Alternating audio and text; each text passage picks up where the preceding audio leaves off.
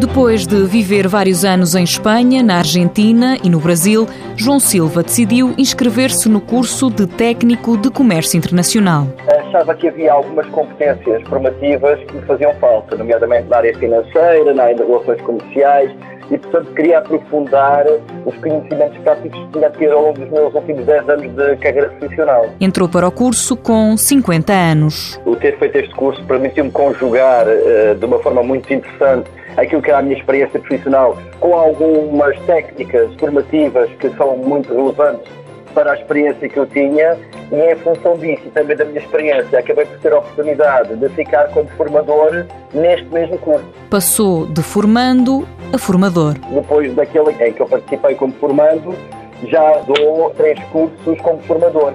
Isto porque o centro onde eu fiz esta formação considerou que eu tinha competências que eram aproveitáveis para também não só ser formando, mas passar a ser também formador.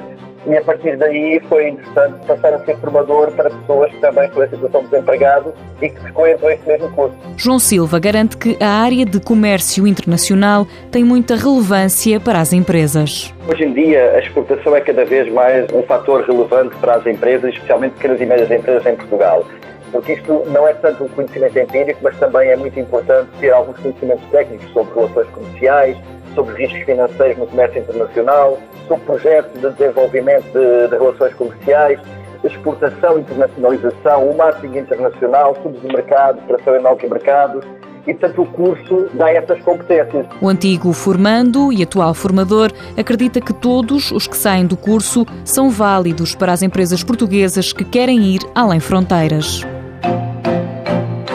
Mãos à obra. Com o apoio da União Europeia, Fundo Social Europeu, Programa Operacional Assistência Técnica.